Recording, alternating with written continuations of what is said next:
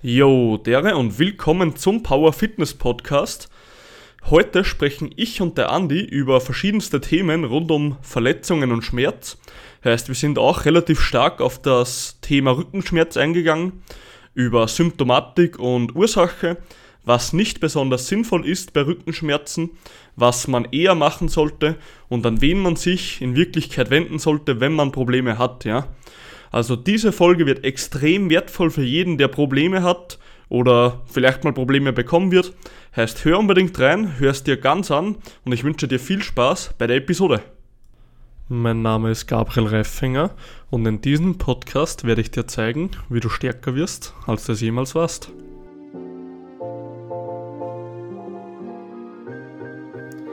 Und willkommen zu einer neuen Episode heute. Heute habe ich einen Gast aus vergangener Zeit. Heißt, das ist nicht sein erster Auftritt bei mir. Der Jan Andi. Der Andi, Alter, stell dir nochmal kurz vor, wenn die wer nicht kennt. Servus, ich bin der Andi, bin Powerlifter aus Vorarlberg und früher Kunstturner und Physiotherapeut. Sehr, sehr schön erklärt. Ähm, Andi, du bist, glaube ich, nicht nur irgendein Powerlifter, sondern ein ziemlich erfolgreicher in Österreich. Ähm, hau einfach mal kurz deine Daten dazu raus. Ich glaube, das ist relativ interessant. Also angefangen habe ich 2007 mit dem ersten Wettkampf. Dazwischen waren dann einige ÖM-Staatsmeistertitel und war dann, glaube insgesamt knapp zehn Jahre im Nationalteam.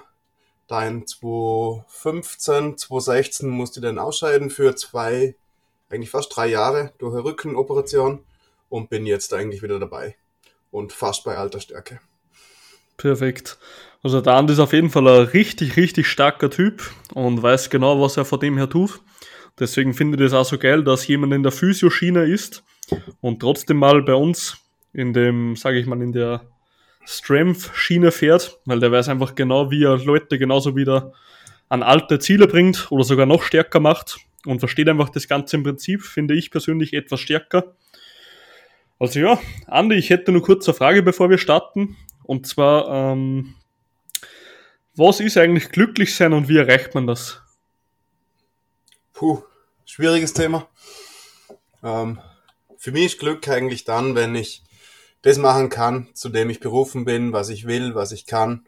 Und äh, wenn ich quasi meiner Bestimmung folge, mhm. dann entwickelt sich Glück oder dann bin ich glücklich. Sehr gute Antwort. Ähm, also ich war letztens auch mal auf Facebook unterwegs und da habe ich einen Mann gesehen, der was, glaube ich, ähm, am Polar war. Und der hat einen Pinguin in der Hand gehalten. Der Typ war glücklich als fuck und ich musste ganz ehrlich sagen, ich habe noch nie wen gesehen, der was am Pinguin gehalten hat und nicht glücklich war. Also ich bin da irgendetwas auf der Spur. So viel steht fest, ja. ähm, was, wie siehst du die Aussage gerade? Es hat jeder seine unterschiedlichen Erfüllungen oder was ihn glücklich macht. Dementsprechend keine Ahnung muss irgendwas sein, das wir so nicht verstehen, weil Glück, Glück kann man nicht suchen, das kann man eh nur finden. Andi, würde dich ein Pinguin glücklich machen? Ähm, hätte jetzt keinen Bezug dazu oder kann mir das nicht vorstellen, ehrlich gesagt. okay. Ah, herrlich. Hey, das, Ge äh, das Geschenk hast du erhalten, oder? Ja, vielen Dank, Herr Namel. Ah, waren geil gemacht, die Handtücher, oder? Absolut, sind schon im Betrieb. Sind schon im Betrieb perfekt. Das Eisbaden. das ist geil. Hey, wo geh, ich sehe immer deine Stories. Gehst du da, wie weit ist denn das weg von dir zu Hause, dieses, äh, dieser Bach oder was das ist?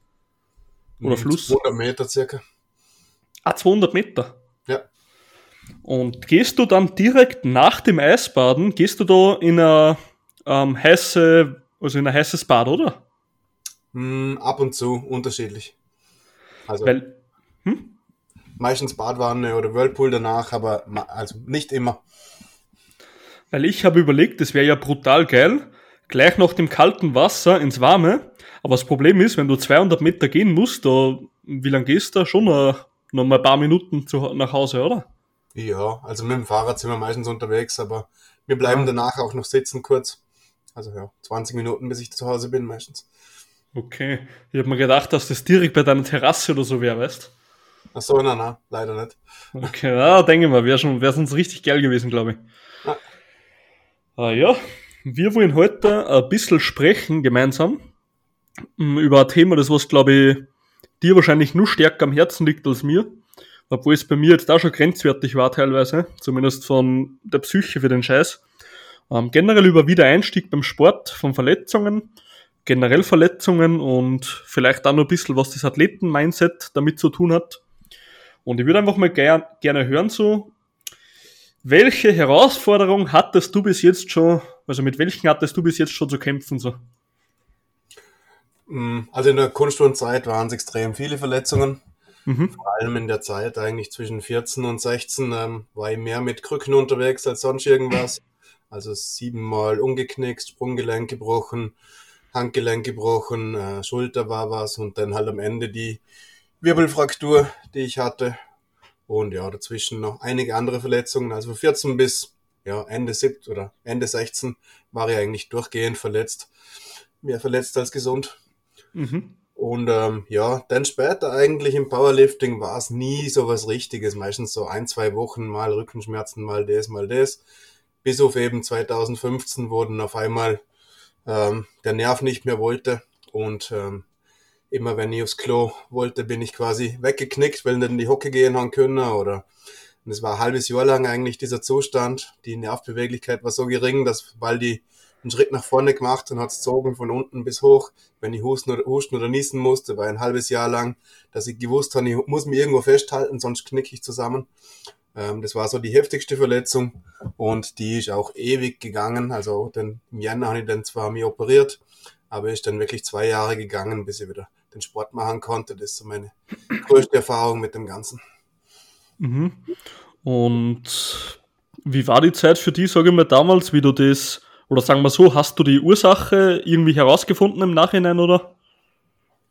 Mm, Ursachen an sich gibt es viele, aber mm, es war damals eigentlich mit 16 schon so, dass mein Rücken ähm, damals auf dem Bild, egal was Bandscheiben, Knochenstrukturen und so weiter, noch nicht so gut ausgeschaut hat.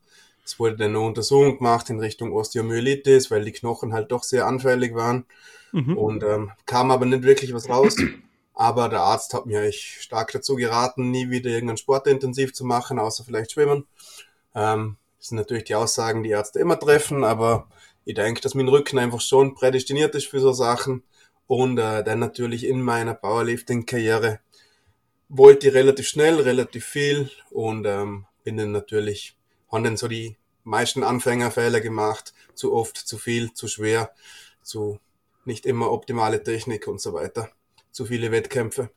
Also da hat es schon ein paar Sachen gegeben, die sicher nicht optimal waren, aber ich glaube, die Hauptgrundlage war schon die Gesamtüberbelastung in Kombination mit den Vorschäden, die schon im Rücken vorhanden waren. Mhm. Und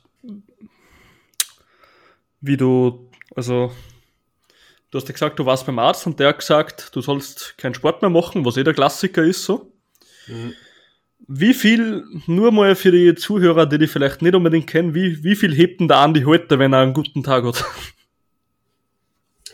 Ja, also letzte normale Deadlift-Wettkampf war 300. Die letzten zwei Wettkämpfe habe ich dann verkackt mit 285.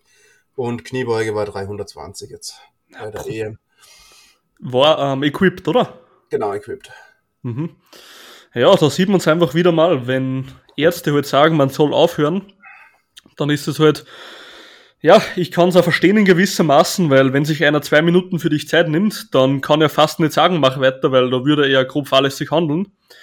Aber was ich da einfach persönlich nie verstehe, ist, warum sagt er nicht, hey, such dir irgendjemand, der was da, sage ich mal, mehr Zeit sich für dich nehmen kann und die wieder aufbauen kann, Stattdessen sagt man lieber, nein, tu einfach gar nichts mehr, so und verliert der Lebensqualität. Und das habe ich nie verstanden bei Ärzte. Kennst du da irgendeinen Hintergrund, Andi? Ja, der Sicherheitsgedanke, dass man natürlich niemand etwas beratschlagen will, wo eventuell ein Risiko ist, ist sicher da. Mhm. Ähm, und halt natürlich auch die Unmöglichkeit, um die Leute danach auch wirklich zu betreuen. Weil es ist natürlich ein Risiko, wenn man gewisse Sportart weitermacht, ohne dass man da wirklich immer wieder schaut und reflektiert, ähm, was war jetzt zu viel Belastung, was war zu wenig Belastung. Da gehört der Belastungssteuerung dazu und das kann der Arzt nicht geben. Dementsprechend geht er von der Dummheit des Menschen aus und sagt einfach, du lieber nix. Was aber langfristig natürlich der allerschlimmste Weg ist, weil durch das die Belastbarkeit so weit sinkt, dass sogar alltägliche Belastungen zu Problemen führen können. Ja, und warum, sage ich mal, ähm, sagt ein Arzt nicht, hey, such dir vielleicht, eh wie gesagt, einen Physio wie dich, der wirklich vom Kraftsport kommt, oder irgendwie einen Schmerzcoach oder was auch immer, der was den Menschen dann begleitet und wieder aufbaut, statt dass er einfach sagen würde, ähm, tu nichts mehr. Warum machen die das nicht so, sage ich mal? Weißt du da irgendwie einen Hintergrund oder so? Ich denke, dass da vielleicht das Vertrauen zu anderen Leuten oder Ärzte allgemein Probleme haben, hier weiterzuleiten. Wobei es gibt durchaus Ärzte, die genauso reagieren, vor allem die im Sportarztbereich. Und mhm. äh, wir in der Schweiz, wir arbeiten noch relativ gut auf diesem Weg. Also ich bin da eigentlich so Mischung aus Physio und Personal Trainer. Äh, wir haben Ärzte, die schicken zuerst in die Physio für die Akutbehandlung und nach der Akutbehandlung für so quasi Return to Sports oder Return to All Day, Daily Life kommen sie dann zu uns und dann haben wir wirklich ein halbes Jahr, Jahr Zeit, weil eben genau diese Zeit braucht es. Und eben, das ist das Problem, wenn der Arzt da quasi zum Physio schickt für seine sechs oder zehn Behandlungen, ähm, das ist ein Zeitrahmen von maximal zwei, drei Monate. Auch in der Zeit wird so richtig schwere Verletzung nicht gut. Mhm. Gar keine Chance.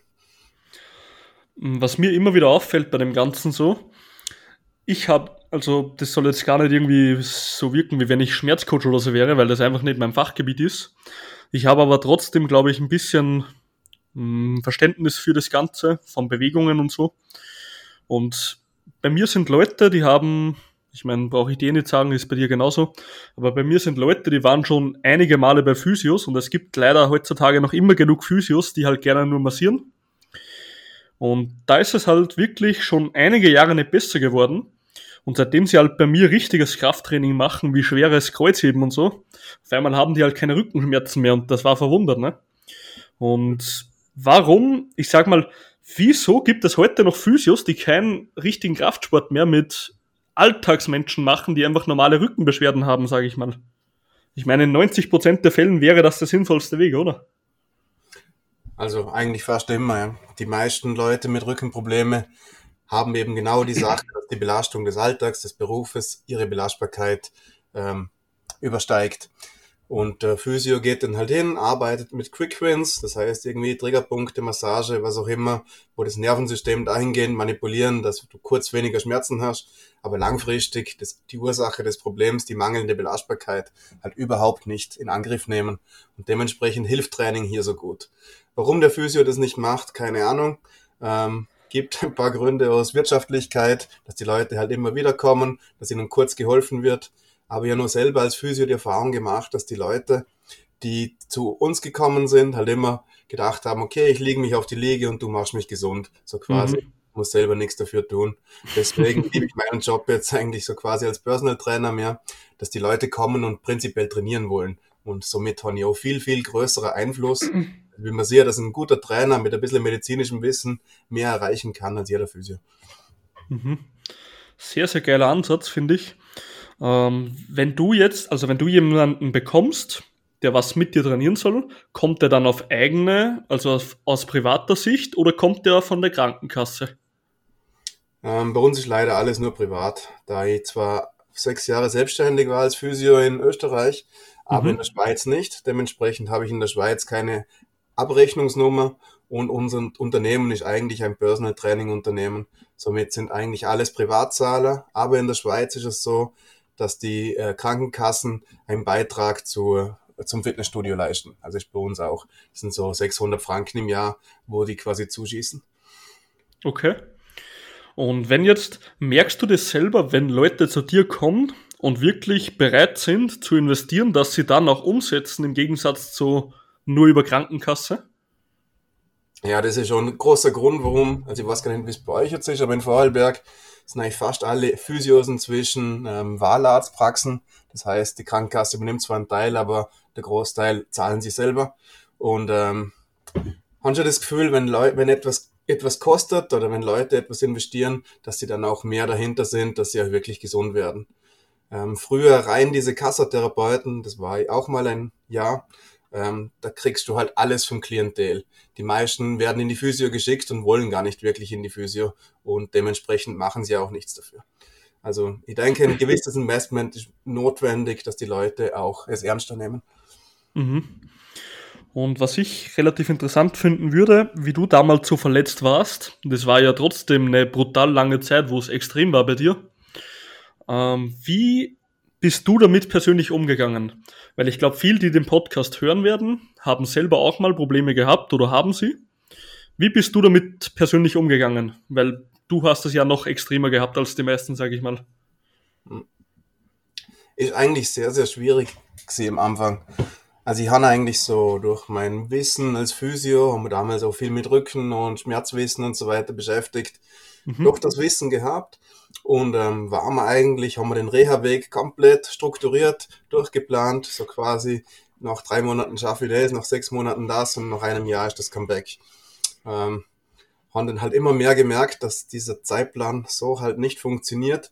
Und je mehr ich zurückkommen wollte, ähm, desto mehr Hindernisse wurden mir in den Weg gelegt. Und gab es da wieder einen Rückfall, da wieder einen Rückfall. Dann äh, hatte ich das Gefühl, mein Körper will einfach nicht. Ich hatte die Erinnerung, war, damals war die Starts 2016, wollte ich eigentlich teilnehmen, äh, war in das Gym trainieren und wollte zu meinem Startversuch hoch und äh, schaffte nicht mal mehr 200 hochzubekommen. Ich denke, das gibt's doch gar nicht.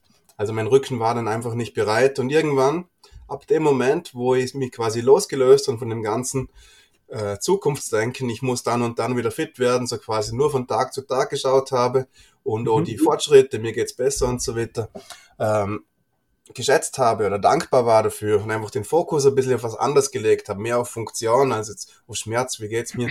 In dem Moment ist es eigentlich aufwärts gegangen. Eigentlich ab dem Moment, wo ich meinen Kaderrücktritt geschrieben habe, ähm, wurde jeden Tag mein Rücken besser. Mhm. Ähm, was hattest du bis jetzt noch alles? Hattest du auch schon so mh, hm, neben dem Rücken schon mal so Knie-Hüftprobleme, Schulter? Ähm, Im Turnen ja, im Powerlifting nichts wirkliches, einfach so kurzzeitige Überlastungen, aber auf die re jeweils relativ gut reagiert haben. Also Impingement da nicht? Ähm, Impingement-Problematik eigentlich nie. AC-Gelenksproblematik hatte ich am Anfang, mhm. ähm, war aber dadurch begründet, dass ähm, dass ich die Schulterdepression nicht relativ gut halten haben können am Anfang und ähm, relativ hohes Volumen und eine relativ hohe Intensität im Bankdrücken gefahren bin. Also das waren so meine Learnings, was so die Schulter angeht. Wenn Leute zu dir kommen, du glaube ich betreust ja auch ein paar aus dem Powerlifting-Bereich, ähm, kommen da öfter mal Powerlifter zu dir, die ein Problem haben? Ähm, eigentlich betreue ich nur Leute aus dem Verein. Ich nehme keine externen, weil zeitlich das einfach sich nicht ausgeht. Mhm. Also ich, ich unterstütze zum Beispiel bei Team Superkraft, bin ich immer wieder mal so beratschlagend da und war jetzt auch mal ein Wochenende und haben alle durchgecheckt und so Gameplans geben, gegeben für die Zukunft. Aber prinzipiell betreue ich keine Powerlifter langfristig. Okay. Äh, ich bin auf jeden Fall dir extrem dankbar und das will ich da sagen, dass man du immer wieder aushilfst bei so Kleinigkeiten. Weil ab und zu, wenn halt bei mir oder bei einem Klient irgendetwas ist, kann ich dich trotzdem immer fragen und mir einen Rat einholen, wenn ich selber nicht mehr weiter weiß. Und da schätze ich auf jeden Fall extrem an dir. Und ich muss echt sagen, die Tipps bis jetzt haben immer gut geholfen. Zum Beispiel letztens, wie ich Schulterprobleme hatte, das leichte Detonisieren von den Rhomboideen bei den Schulterblättern. Ähm, hat gewirkt auf jeden Fall. Ich glaube, ich habe ich da noch gar nicht gesagt, oder? Ja. No, genau. Ja, war auf jeden Fall gut. Und auch zur Tendinopathie beim Knie, die was ich jetzt, glaube ich, neun Monate mit mir rumgeschleppt habe, äh, hast mir da trotzdem Leute verlinkt und ähm, von Physio Meet Science hast mir da Artikel zugeschickt, sage ich mal, die mir geholfen haben. Also da bin ich dir echt, echt dankbar, Andi. Gell? Ja, vielen Dank auch ich bin immer froh, wenn ich die Sachen weitergeben kann. Und ich weiß jetzt vor allem auch mit dem Knie, so mit dem Nils, der beschäftigt sich jetzt unglaublich viel mit diesen Sehnengeschichten und ist da wirklich ein Topmann. Immer froh, wenn so die Netzwerke so ein bisschen ausbauen kannst. Mhm, auf jeden Fall. Also ich habe jetzt eh schon relativ viele kennengelernt und so. Und bin einfach richtig dankbar, weil die Leute kann ich halt jederzeit trotzdem immer fragen. Genauso wie halt dich. Und finde ich auch das Wichtigste für die Kunden so, weil wenn du immer, also wenn du selber viel probierst, aber irgendwann kommst du nicht mehr weiter, kannst du entweder auf dem Ego rumsitzen oder andere Fragen in meinen Augen. Genau. Und die Sache ist immer die, du kannst lernen, was du willst. Das habe ich selber mit dem Rücken gemerkt. Das ganze Wissen hilft dir in der Situation, wenn du das selber hast, nicht wirklich. Ja, komplett. Also das ist mir so oft aufgefallen, wenn ein Kunde ein Problem hat, Schulter, Hüfte, Rücken, 90% der Fällen bringe ich das weg so. Ja. 95%. Scheißegal, bringe ich das selber weg mit ihm. Aber wenn ich selber ein Problem habe, da kannst du nicht objektiv denken. Genau, du hast immer diese Blindheit, was, also gewisse Sachen, wo du denkst, ja, ja, für mich ist das kein Problem, aber ja, die siehst du dann gar nicht, das ist das Problem. Mhm.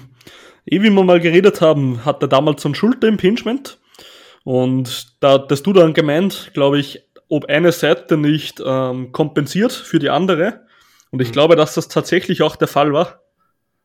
Ja. Also das sind so Sachen, da wäre ich nie selber drauf gekommen, glaube ich. Und da war ich extremst, also extremst dankbar für das Ganze. Mhm. Ja, also generell Verletzungen. Du bist zurück in den Sport gekommen, auf jeden Fall, hast dich zurückgekämpft. Ähm, mich würde jetzt einfach mal so interessieren. Du hattest sicher Phasen dabei am Anfang, wo du komplett wie sagt man, hilflos warst oder hilflos gefühlt hast.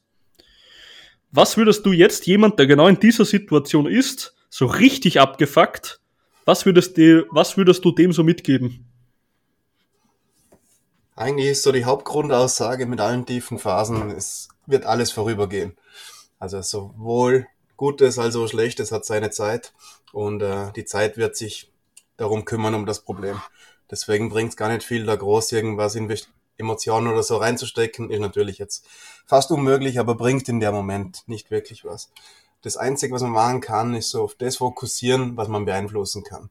Und ähm, egal, sei es jetzt äh, Schulterverletzung, muss man einfach zuerst mal schauen, dass man den Schmerz irgendwie loskriegt. Und wenn es danach halt schmerzt und ausstrahlt oder was auch immer, oder jeder Satz Bankdrücken schmerzhaft ist, da muss man einfach schauen, schauen, wie kann man das Ganze so weit, äh, eine, so weit eine Regression durchführen, dass wieder Sport möglich ist. Und von dem Punkt aus, wo man wieder was machen kann, sollte man einfach dankbar sein dafür, was funktioniert. Und dann kann man dann wirklich Woche für Woche schauen, wie kann man sich da steigern.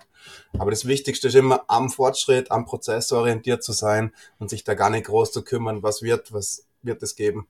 Das ist so eigentlich in der Hilflosigkeit das äh, Schlimmste, was man machen kann, dass man so diese Zukunftsangst äh, reinbringt. Die sollte man irgendwie rausbringen. Wirklich mhm. auf den Moment, auf den Prozess konzentrieren.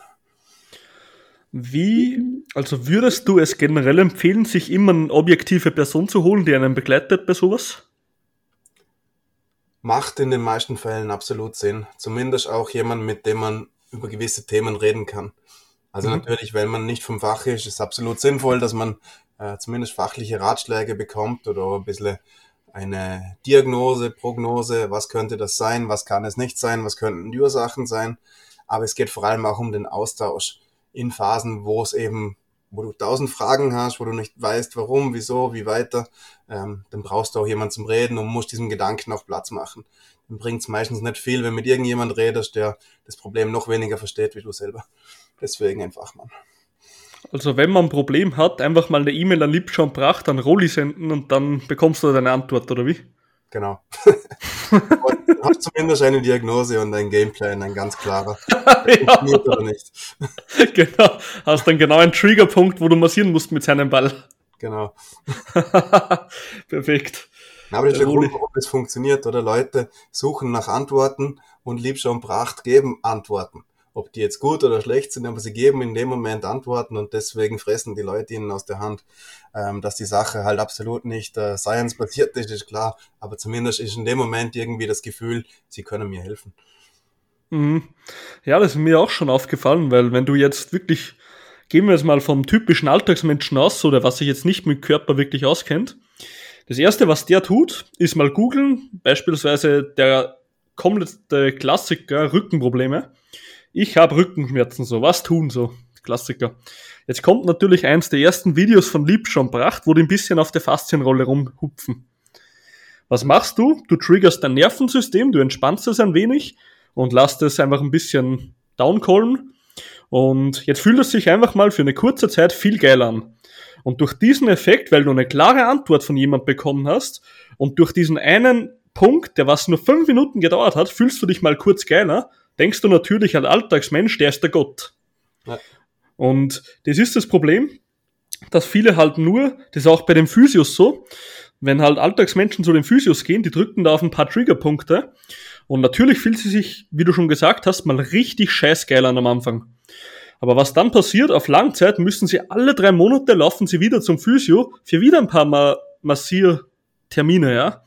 Und ich hatte da letztens sogar ein Gespräch mit jemand, ähm, war ich in der Bank, den habe ich privat gekannt und meinte halt, weil er hat gesagt, der Rückenschmerzen, sage ich, ja, was machst du denn dagegen? Ja, immer so Physio-Sessions. Sage ich, und wie lange hast du es jetzt schon? Ja, das habe ich schon immer. Ich gehe so alle drei bis sechs Monate zum Physio. Sage ich, du, dir ist aber bewusst, dass das nicht das Wahre ist vom Leben, oder? Und er meinte halt, ja, ich weiß eh, dass man was anderes machen sollte. Weißt, das ist so, ich kann es öfter nicht verstehen, das Prinzip. Es ist extrem schwierig. Das Problem ist immer das, also Training kann kurzfristig helfen, kann aber auch kurzfristig erstmal die Problematik verschlechtern, weil ich seid ja ein Reiz auf eine quasi nicht vorhandene Belastbarkeit.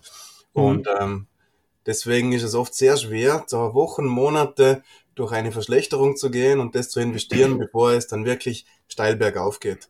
Und äh, beim Physio habe ich halt sofort einen Effekt. Und deswegen finde ich die Kombination relativ geil. Deswegen bin ich absolut keiner, der sagt, äh, irgendwie Terragans oder Triggerbälle und so weiter sind scheiße, weil die machen einfach ein kurzer Quick Win und nach diesem Quick Win bin ich eher bereit, diesen Weg des Trainings zu gehen. Mhm. Das ist ganz interessant mit der Terragun und mit dem generell diesen Massieren-Tools oder wie man die nennt. Ich habe einen, der ist schon älterer her, und der hat schon seit zwei Jahren, kann der sein Bein nicht mehr über, glaube ich, 90 Grad anheben fast. Keine Ahnung, was der genau hat. Ich glaube, das irgendwie mit der, mit der Hüftbeuger-Geschichte zu tun hat. Ich bin da aber noch am raustesten. Auf jeden Fall habe ich, der konnte nicht mal eine normale äh, Ausfallschritt-Kniebeuge am Anfang machen, wie wir begonnen haben. Und dann habe ich ihn jeden, also vor jedem Training, habe ich ihn mit einem kleinen Ball reinmassieren lassen in die Stelle, dass er halt ein bisschen detonisiert wird. Dann hat er die Ausfallschritt Kniebeuge halt bis runter geschafft. Und jetzt aktuell schafft er ohne Massieren sogar richtige Ausfallschritte. Heißt mit Stoß gegen die Hüfte, dann schön tief runter. Sogar ein Bulgarian Split Squat funktioniert. Und das haben wir uns halt jetzt über zwei bis drei Monate schon aufgebaut. Und deswegen helfen so Bälle trotzdem für den Anfang, finde ich. Mhm, absolut. So sind auch meine Erfahrungen. Ne? Muss oft eben diese Nervenhemmung, also im Prinzip sind Bewegungen oder eingeschränkte Bewegungen immer vom Nervensystem abhängig, weil die wollen ja irgendwas schützen, deswegen lassen sie die Bewegung nicht zu. Und wenn diese Triggerbälle helfen, das Nervensystem dahingehend zu manipulieren, die Bewegung wieder zulassen, warum nicht? Ja klar, gerade für das, du möchtest ja durch das Training wieder in einen Bewegungsradius kommen, wo du vorher Schmerzen hattest oder nicht reingekommen bist. Genau. Und wenn du kurzzeitig dich so manipulieren kannst, dass du da wieder reinkommst, bis es halt von deinem Körper wieder als Standard angenommen wird, warum sollte man es nicht tun so? Ja. Zumindest finde ich das, ja. Absolut, ja. Man muss einfach nur wissen, was man damit tut. Wenn man nicht sagt, man beeinflusst da irgendwelche Faszien und trocknet sie wieder oder halt äh, bringt wieder Flüssigkeit rein und manipuliert die Faszien, dann. Dann fuck off, mate. Äh, letztens war mal ein Kunde bei mir und also ein neuer. Und der hatte halt auch so ein paar Probleme. Ähm, und der meinte halt, er war bei einem Physio. Und kennst du das, wenn halt Leute zu dir kommen und sie erzählen dir schon von anderen, was die gemacht haben? Und dann kommen halt so Sachen wie, ja, der Physio hat mir erzählt, meine Faszien sind verhärtet und verklebt. Und deswegen tut mir jetzt die Schulter weh oder so ein Scheiß. Aber das Problem ist, du kannst nicht sagen, dass es Bullshit ist, weil wenn du im ersten Moment als Fremder kommst und jemanden, den er vertraut, schlecht darstellen willst, dann kommt ein Verteidigungsmechanismus von ihm. Weißt du, was ich meine? Ja, das ist das Problem. Das ist voll schwierig. Und hier müssen, wenn es wirklich ähm, Aussagen sind, die Nocebos sind, also auch die Aussage von einem Schulterimpingement oder von verklebten Faszien, dann würde ich schon langfristig daran arbeiten. Im ersten Mal schaffst du es sowieso nicht. Wenn es Aussagen sind, die ähm, eigentlich egal sind, wie der Patient sie jetzt aufnimmt, ähm, dann investiere ich gar nicht die Zeit, in, um die Wahrheit aufzuklären, sagen wir mal so. Mhm. Ja, ich finde es einfach, Also ich mache es halt immer so, weil manche Leute kommen einfach mit mir zu Problemen, die sie schon jahrelang haben. Mhm. Weil das spricht sich halt auch rum, wenn du halt mal was anders machst als die meisten. Zumindest ist bei uns so am Land hier. Und ich aber immer, wenn jemand kommt und er sagt, ja, der Physio hat gesagt Verhärtungen oder der Masseur hat gesagt Faszien verklebt, dann sage ich, ja, das kann schon sein, aber da kommen, da kommen einfach schwache Muskeln auch noch dazu. Ich sag, ich sag gar nicht, dass Bullshit ist, weil dann, dann fahren sie eh gleich mich äh, Verteidigung. Weißt du, was ich meine? Mhm. Also ja, da musst du so vorsichtig sein. Ich versuche halt immer das Modell zu bringen, äh, dass alle Strukturen rund um ein Gelenk dafür da sind, äh, das Gelenk zu schützen. Wenn jetzt das Gelenk auf welchen Gründen auch immer nicht stabil ist, dann wird sich alles, egal ob Muskel, Faszie, Kapsel, zusammenziehen und das Gelenk schützen. Und dementsprechend ist unser Aufbau, dass wir jetzt eben das Gelenk so weit stabilisieren und in einem vollen Bewegungsausmaß bewegen, dass sich äh, die ganzen Strukturen rundum sicher fühlen und eben nicht mehr in diesen Schutzmechanismus gehen. Und dann muss ich das Thema, ob die Faszien verklebt, die Muskeln verhärtet und so weiter sind, gar nicht mehr angehen, sondern wir sind dann gleich funktionsorientiert am Arbeiten. Mhm. Also sprichst du das eigentlich gar nicht mehr an, sozusagen? Genau, ich probiere einfach ähm, der Weg, den ich gehe, so quasi zu erklären und dann gehe ich gar nicht darauf ein, was mit den Faszien jetzt ist oder nicht ist.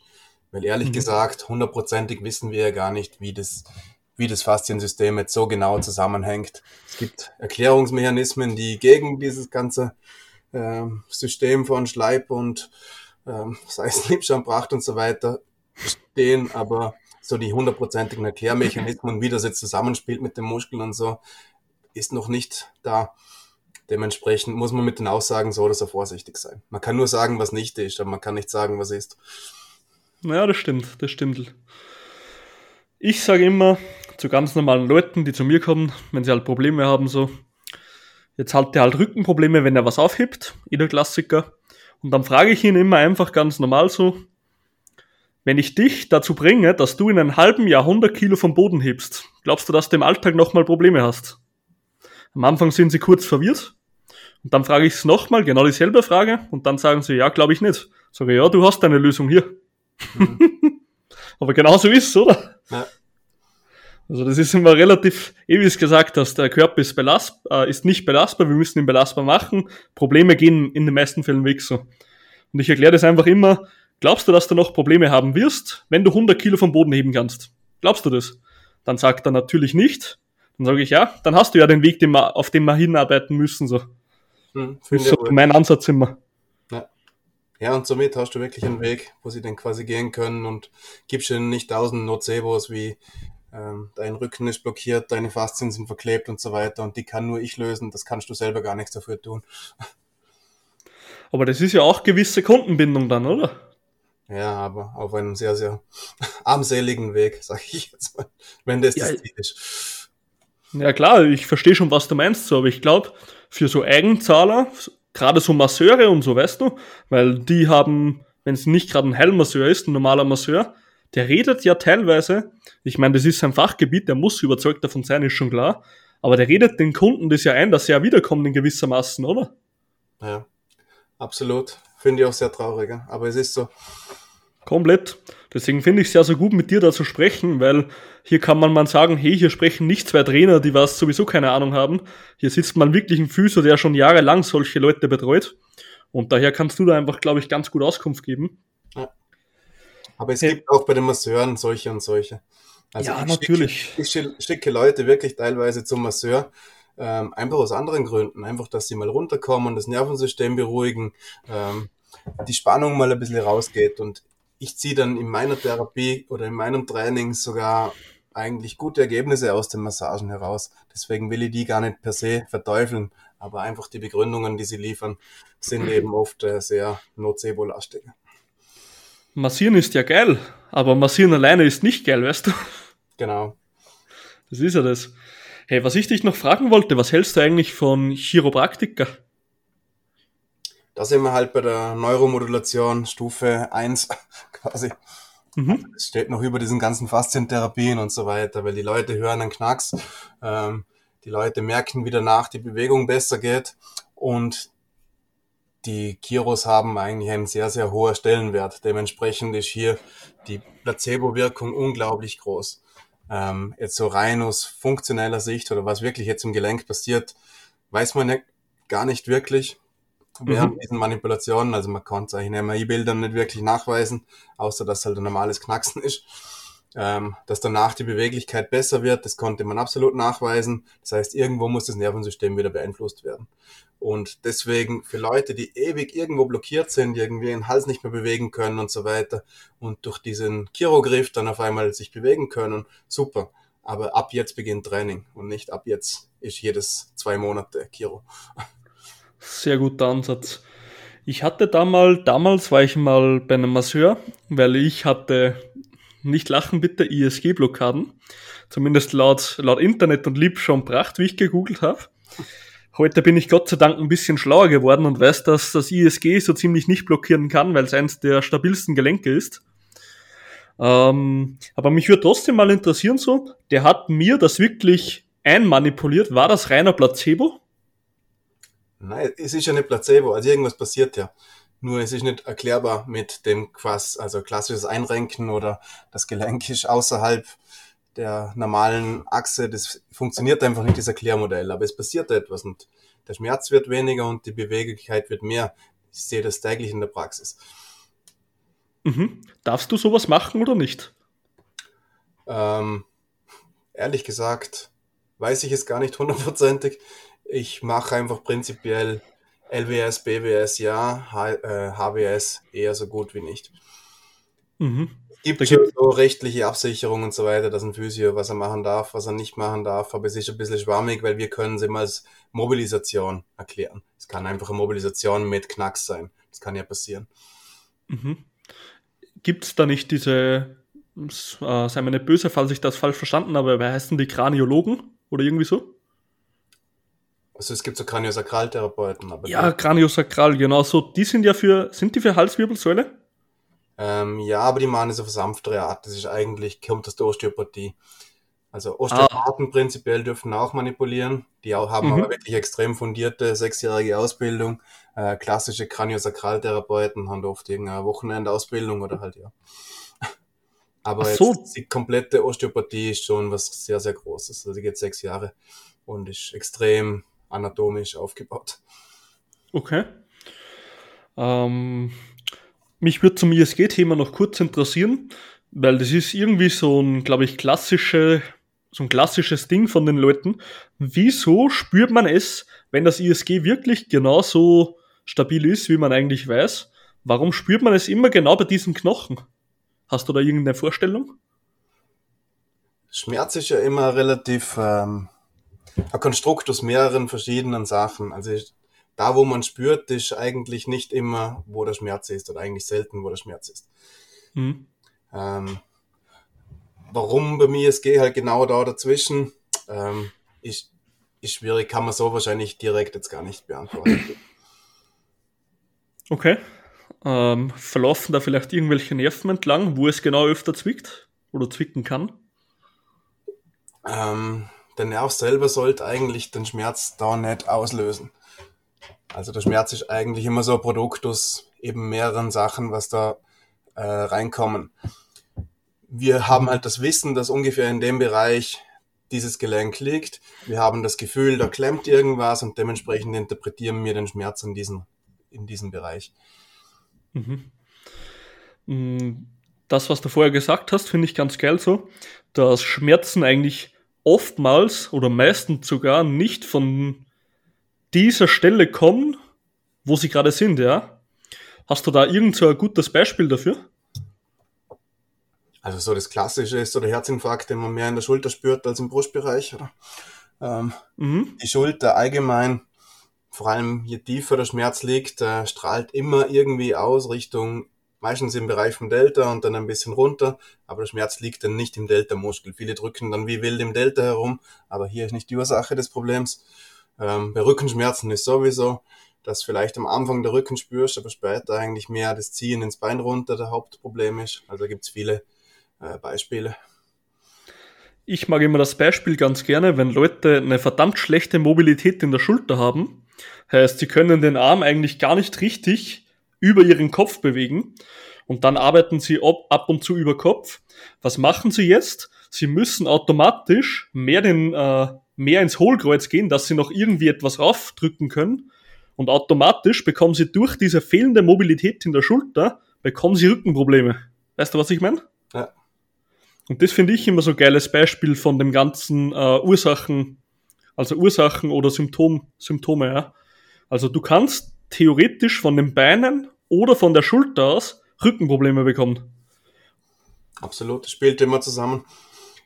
Ist genau. eigentlich sogar sehr häufig, dass Leute eigentlich, die unter eingeschränkten Brustwirbelsäulenmobilität leiden, ähm, irgendwas über Kopf machen und das Ganze dann quasi über die LWS kompensieren.